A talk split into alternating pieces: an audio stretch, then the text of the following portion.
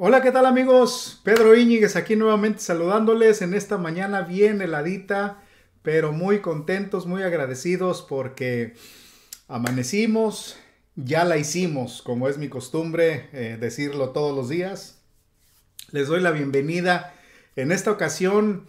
Eh, primeramente, pues agradecerles por todos sus comentarios, por todos sus mensajes, por toda esta respuesta tan positiva que han tenido estas últimas publicaciones, hablando pues acerca de la música, de la nostalgia, de la música del recuerdo, de la música grupera, haciendo análisis, haciendo reflexiones y compartiendo con todos ustedes pues algo de música también, em, que estoy preparando también más música, más tutoriales, compartir con ustedes pues un poco de lo, de lo que he aprendido en este caminar en la música.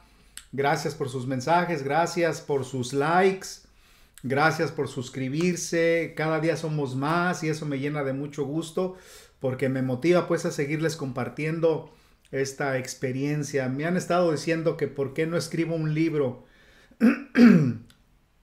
Lo pensé hace un par de años, pero em, yo creo que la gente ya ahorita desafortunadamente ha perdido la costumbre de leer libros y más bien este pues las redes sociales como este medio de YouTube se convierte como que en un libro vivo que todo mundo puede al que todo mundo puede recurrir en cierto momento y pues ver eh, conocer historias y mm, en platicar en este intercambio que tenemos eh, por medio de sus mensajes y lo que nosotros podemos compartir. Así es de que pues este va a ser mi libro este va a ser el libro que voy a dejar a la posteridad con mis experiencias con mis vivencias con mis reflexiones y que ustedes muy amable, muy amablemente han estado recibiendo.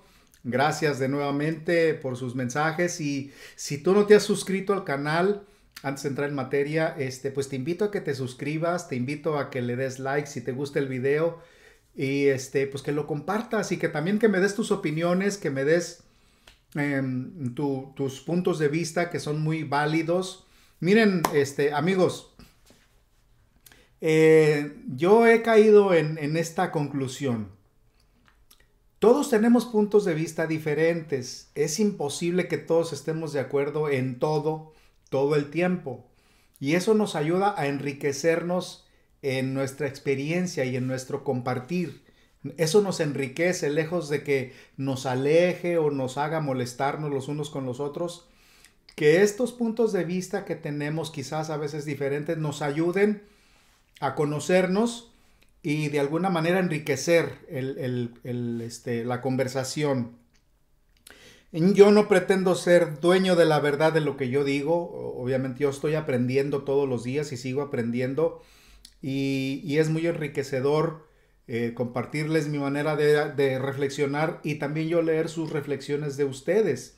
Y el hecho de que no estemos de acuerdo, eh, no quiere decir que nos tenemos que pelear, ¿no? Yo creo que esto no debe de ser como en el fútbol, de que tú le vas a las Chivas y yo le voy a la América y nos agarramos del chongo. Yo creo que no debe de ser así. Este, yo he aprendido mucho, por ejemplo, del box, porque me gusta el box.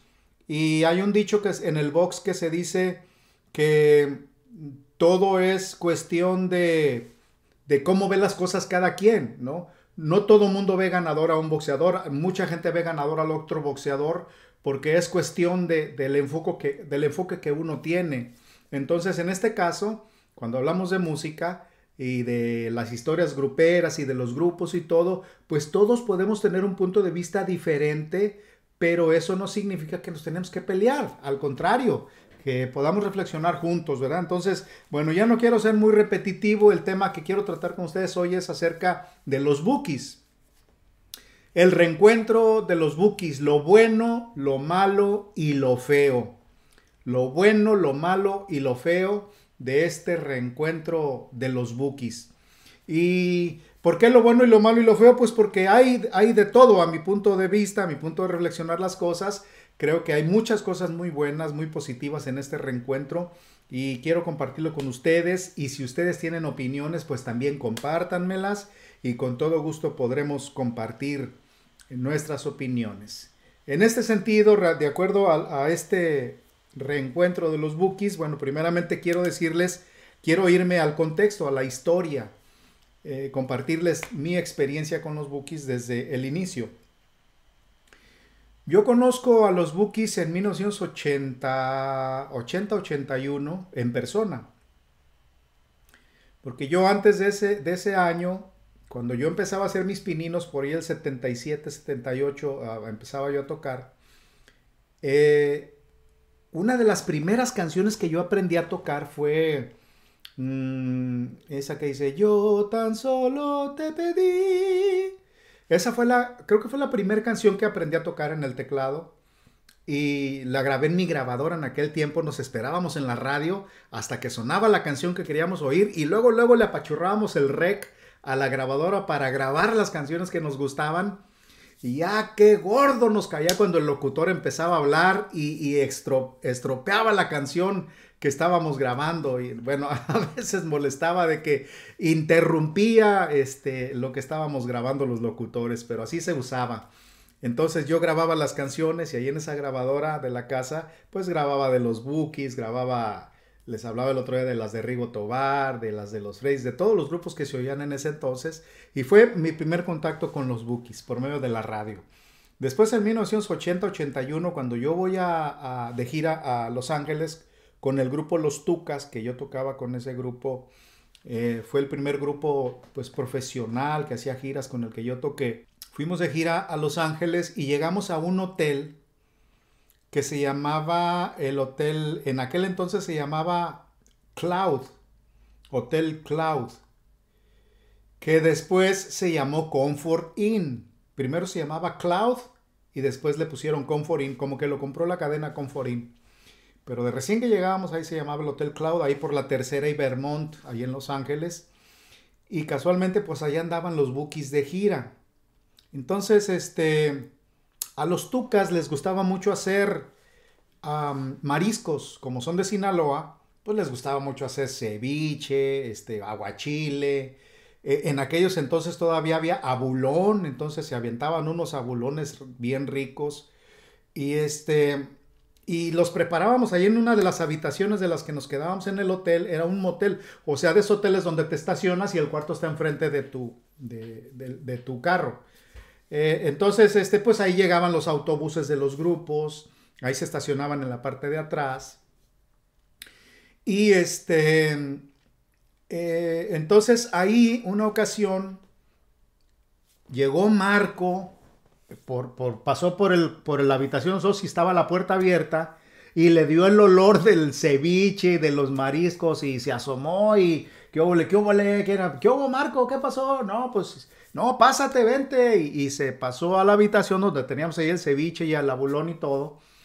Y ahí fui, fui, fue mi primera experiencia o mi primer contacto personal con Marco en esa ocasión, cuando estábamos haciendo, eh, comiendo ceviche. Eh, se echó unos, este, unos mariscos ahí con nosotros, convivimos.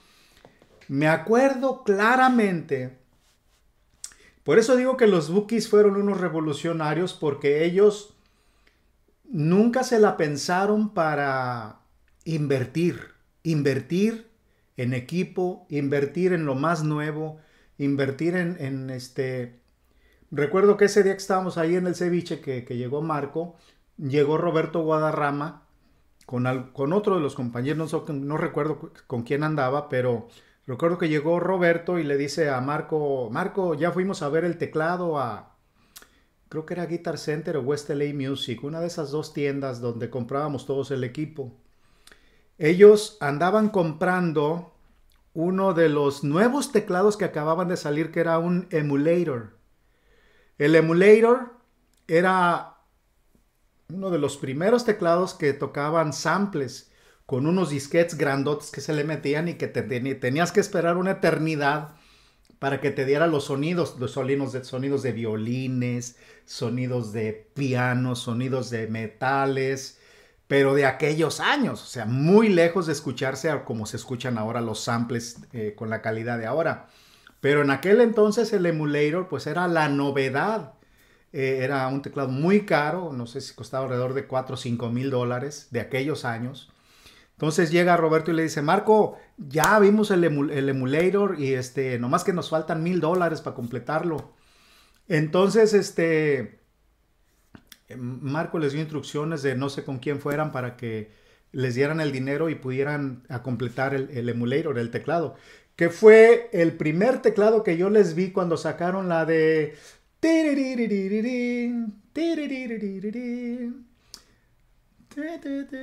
Yo te necesito.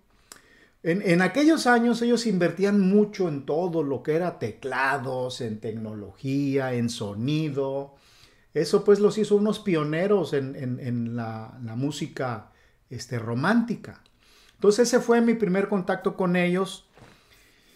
Después pues, alternamos en muchos bailes cuando íbamos de gira a Estados Unidos. Este, obviamente pues ellos ya encabezaban los bailes eh, grandes en California y en gran parte de los Estados Unidos. Y después, eh, mi segundo, el, siguiente contacto personal que yo tuve, más específicamente con Marco, pues fue ya grabando en su estudio, allá en Acosaje, en el Estado de México, que pues fuimos a grabar con los Freddys a su estudio.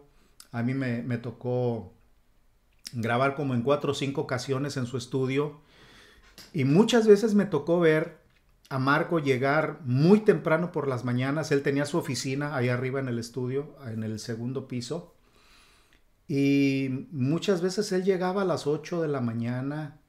Eh, ahí cuando grabábamos en el estudio de Marco en Acosac, eh, pues ahí tenía habitaciones, nos quedábamos a dormir ahí, nos hospedábamos. Era como una casa muy grande donde estaba el estudio, donde los Bookies grabaron sus más grandes éxitos.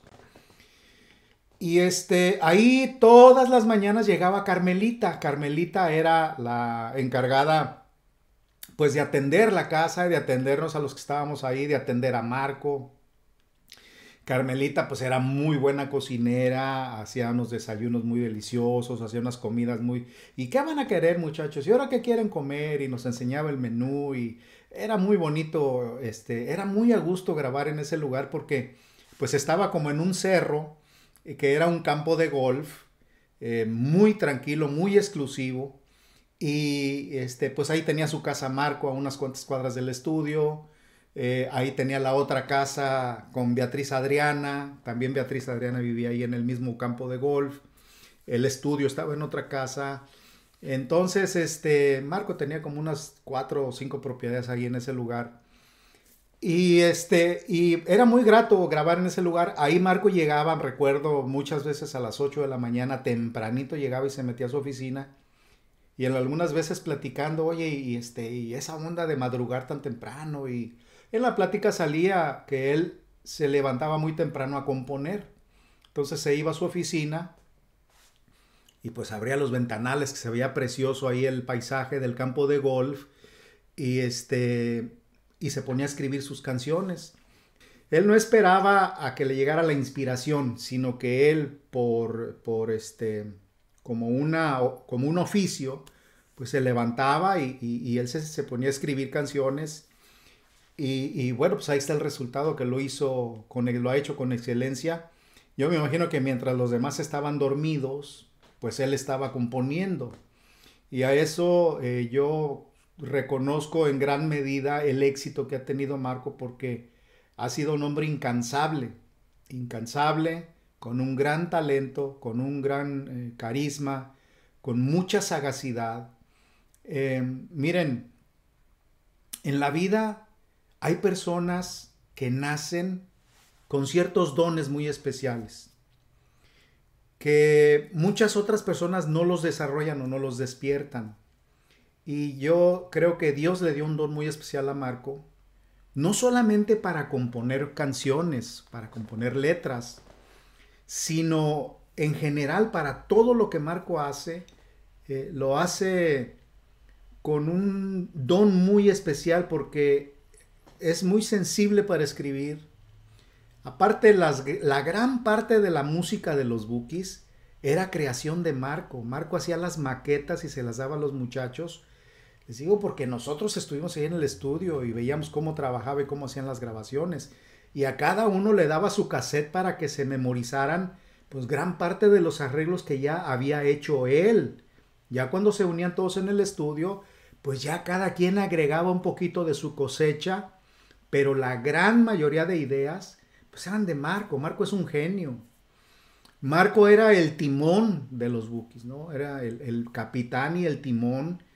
Y este, más allá de todo eso, la sagacidad con la que supo manejar la carrera de los Bookies y la sagacidad con la que pudo, ha podido manejar su carrera, pues es lo que lo tiene hasta ahorita. Es un hombre muy sabio, es un cuate muy inteligente, muy astuto, muy bueno para calcular los tiempos, los momentos. Entonces, este, y la prueba está que no le ha fallado. Cuando se separaron los Bookies, mucha gente no le daba mucha esperanza a Marco de que fuera a tener éxito y él apostó a contra de todo en un tiempo donde acuérdense que estaba pues la tecnobanda y la banda y venía, habían llegado otras, otras este, modas y él se impuso ante tanta adversidad. Entonces, eh, bueno, fue, fue eh, precisamente el aprovechar ese don que él recibió para poder hacer todo este fenómeno que hasta el día de hoy pues es uno de los fenómenos más grandes. Viene la ruptura de los bookies, se separan.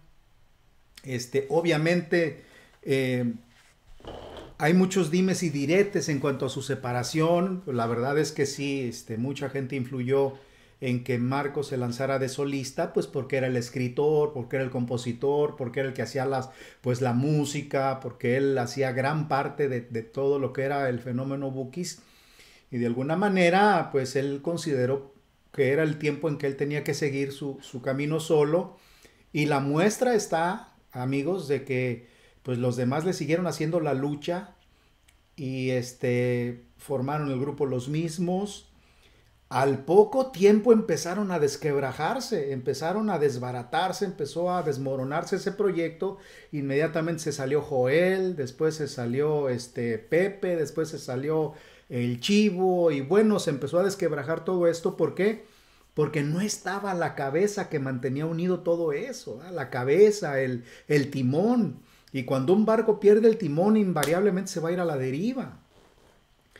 Entonces, este, pues así pasaron más de veintitantos años, ¿no? De que, este, pues eh, Marco siempre viento en popa y los demás batallando y batallando y batallando.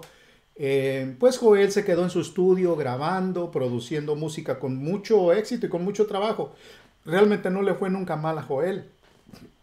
A Roberto tampoco nunca le fue mal porque seguramente hizo sus ahorros cuando estuvo con los mientras estuvo con los Bookies y con los mismos empezaron muy bien y luego empezó una decadencia, una decadencia porque pues ya como que habían llegado a un tope donde ya no ofrecían musicalmente nada atractivo, ¿no? No sé si sería por la, los arreglos o por las letras, no tengo idea por qué, pero siento que fue en decadencia y ya al último, este, pues ya casi no tocaban y andaban tocando en lugares muy pequeñitos y empezaron a batallar bastante, pero aún así seguían trabajando.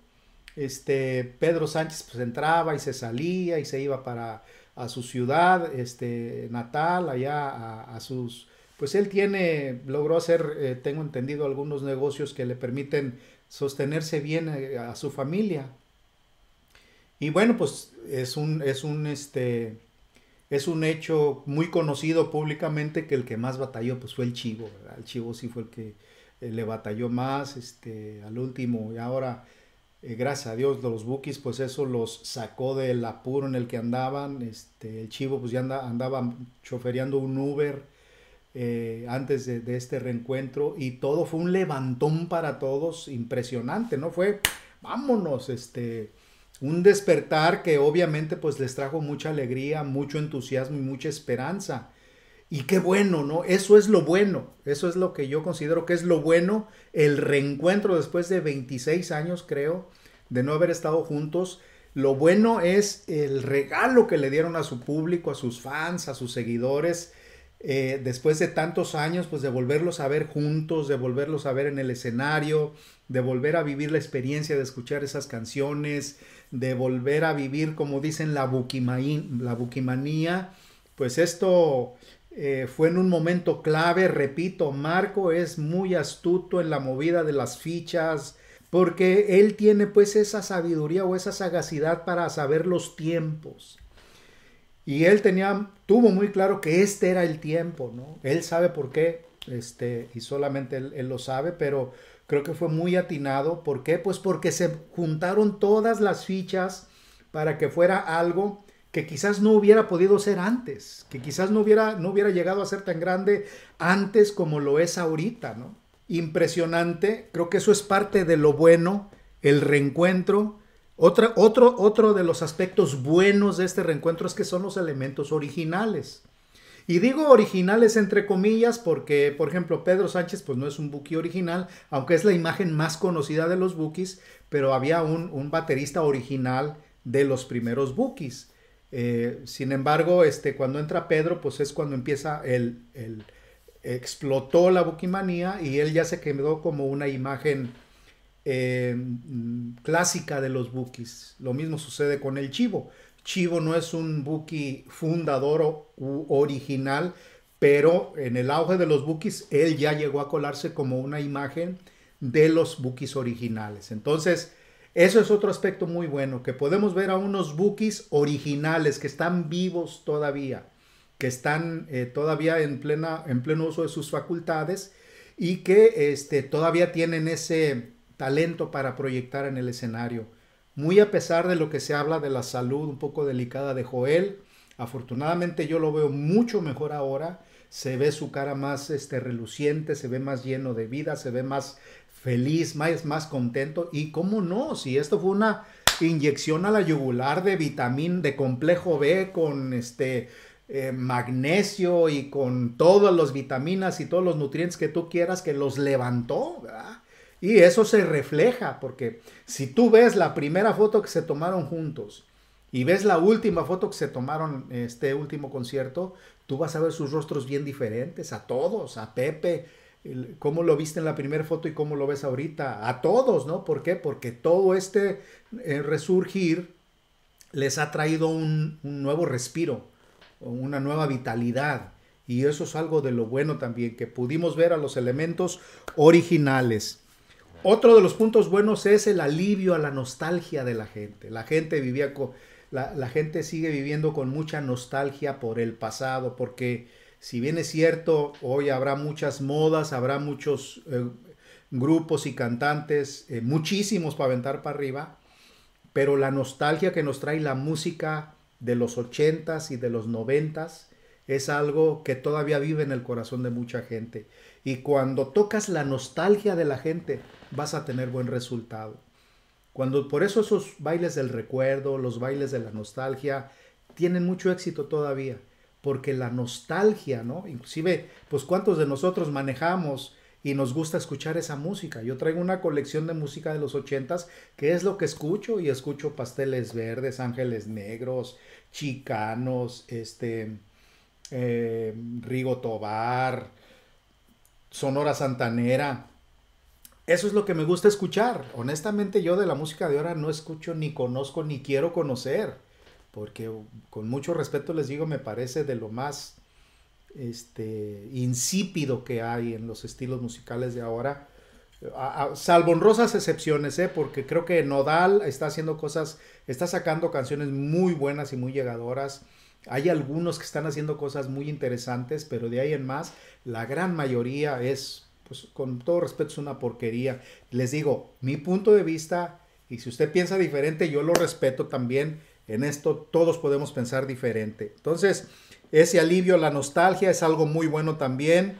Otra, otro, otro punto bueno es que las nuevas generaciones están viviendo lo que vivieron sus papás o sus abuelos. Las nuevas generaciones están conociendo esta música también elaborada de los bookies, esta música con, contenido eh, de amor, con contenido de sustancia, con contenido de esperanza. Entonces, eh, hemos visto, he visto los videos de los conciertos y pues veo muchos jovencitos, chiquillos, este, eh, generaciones nuevas que están disfrutando de estos conciertos por la influencia de los abuelos o de los papás que los llevaron al concierto y eso a mí me parece positivo porque yo he visto, por ejemplo, muchos conciertos de Paul McCartney donde hay chiquillos que se los ponen arriba sus papás acá de la espalda, de los hombros y los chiquillos cantando las canciones de los Beatles. Entonces, pues qué padre ver chiquillos, ver jovencitos, ver adolescentes o ver jóvenes que están cantando la música de los Bookies. Creo que ese es un punto muy, muy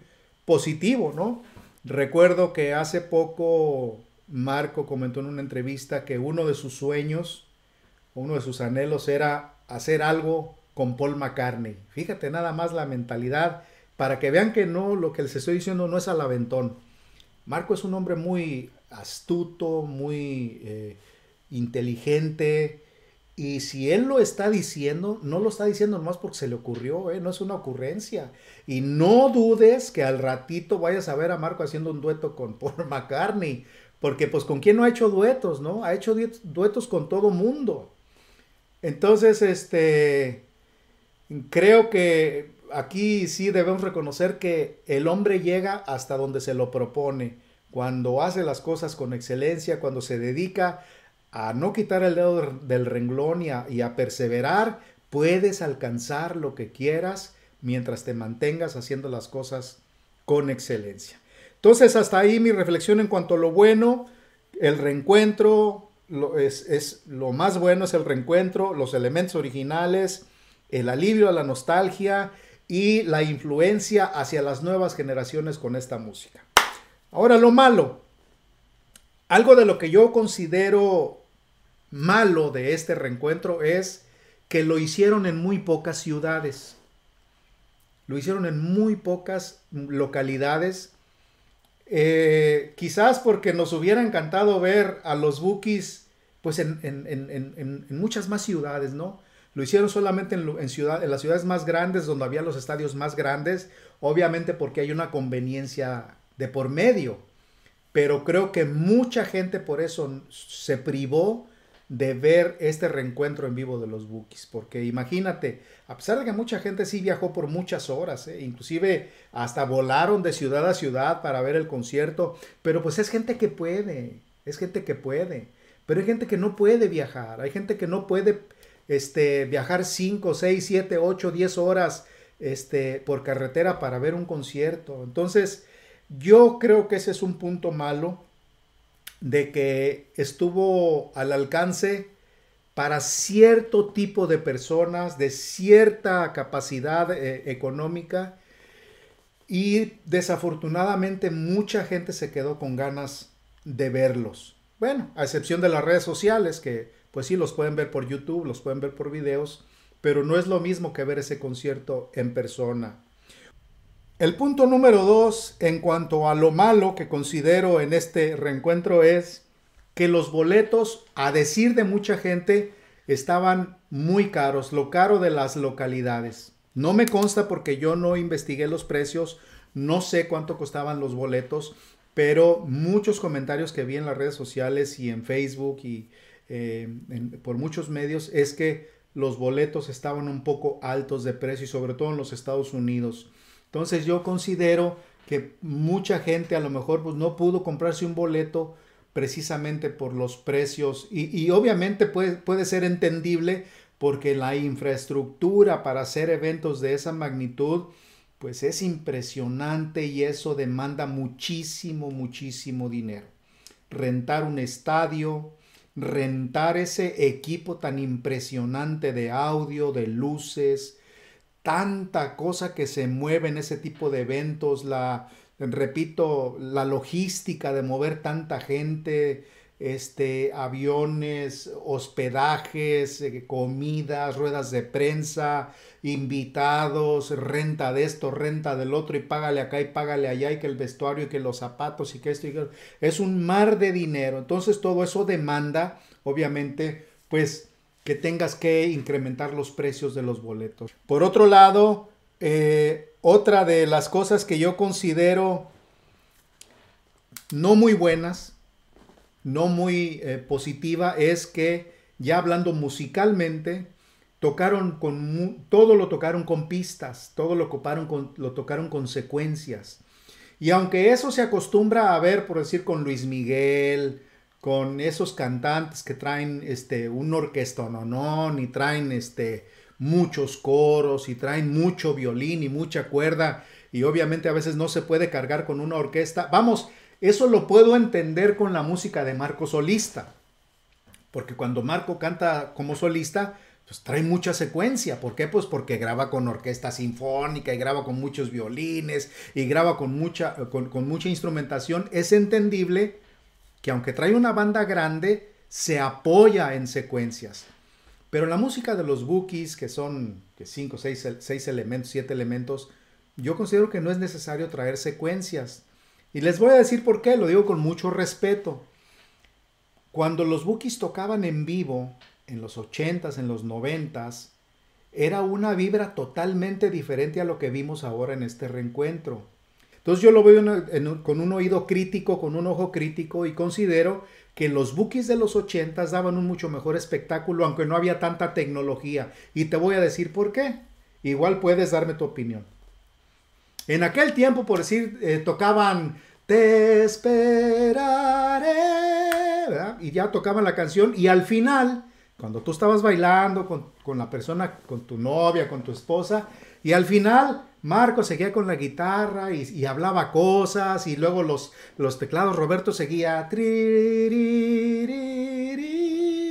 y se quedaban ahí como tres o cuatro vueltas y le bajaban a la música y se sentía algo bonito, un ambiente tan romántico, tan especial y le daban otra vuelta y le bajaban y luego le volvían a subir y venía un clímax eh, manejaban muy bonito la improvisación en aquellos años cuando tocaban todo en vivo. De repente hacían las introducciones, por ejemplo, de tu cárcel, la hacían doble la introducción, ¿no? Entonces, eh, como que manejaban más la cuestión de la improvisación en el escenario. De repente se aventaba Pedro uno solos y de repente Joel le echaba este, más cacayacas a la guitarra y era como que algo totalmente en vivo muy vivo y, que transmitía y proyectaba bastante, ¿no? Yo me quedé con esos bookies. A mí me gustaba mucho oír a esos bookies. De hecho, cuando me invitaron a, ser parte del proyecto de los BKS, cuando tenían esta cuestión ya de, em, del famoso reencuentro, eh, fue parte de lo que yo les dije a los muchachos que era muy bueno hacerlo, volver a revivir esos tiempos de improvisación en el escenario.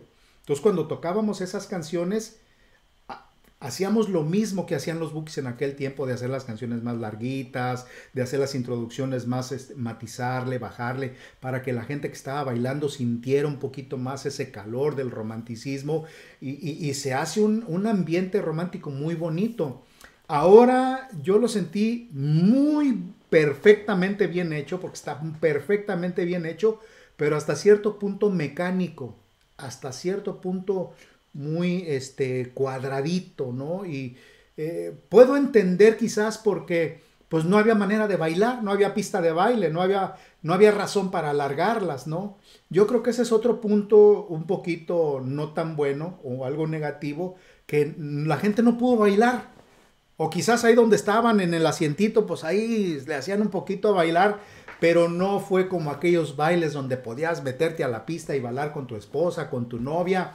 Vamos, no se disfrutó como uno de los grandes bailes de aquellos tiempos, cuando bailabas con otros grupos y estaba la Santanera y estaban este, el, Rigo Tobar o los que alternaban y los bookies, el plato fuerte y a bailar toda la noche, ¿no?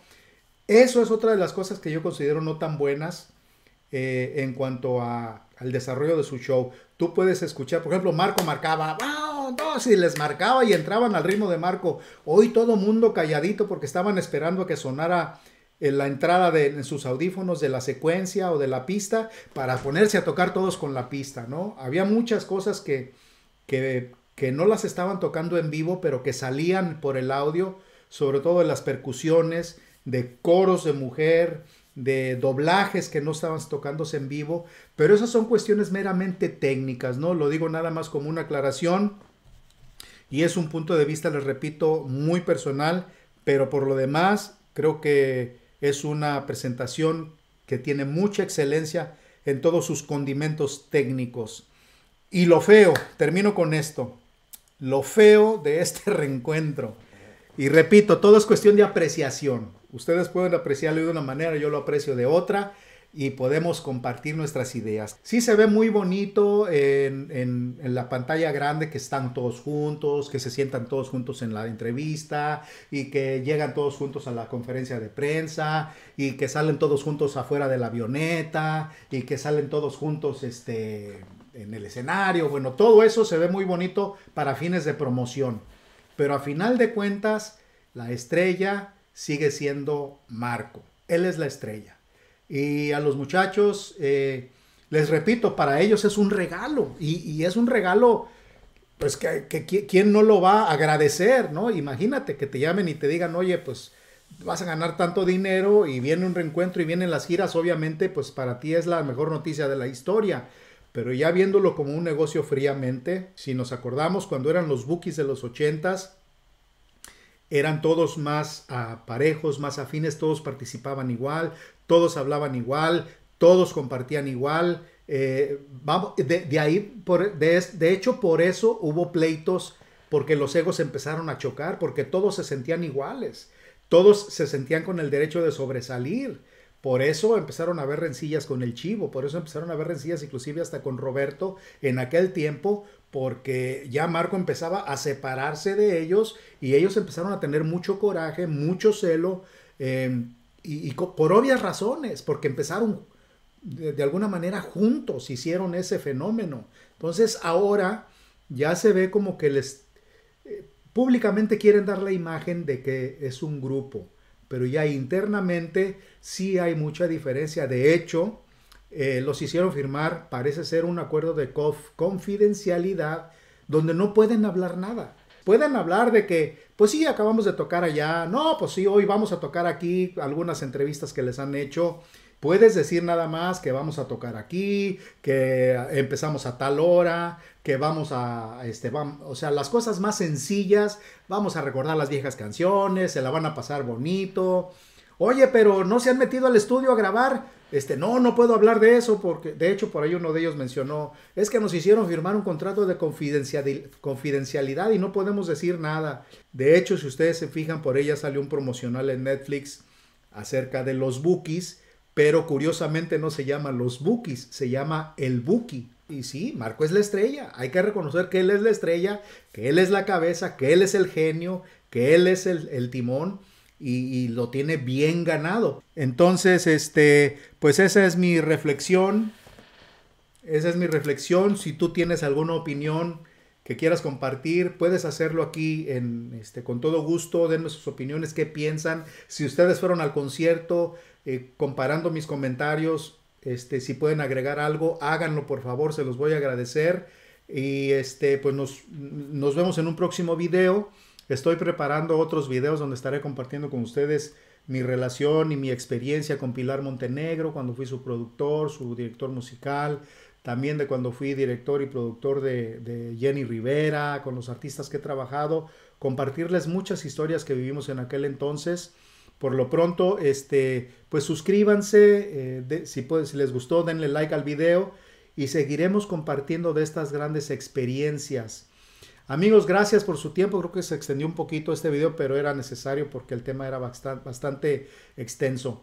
Gracias por su paciencia, gracias por su tiempo y nos vemos en un próximo video. Dios los bendiga a todos y hasta la próxima.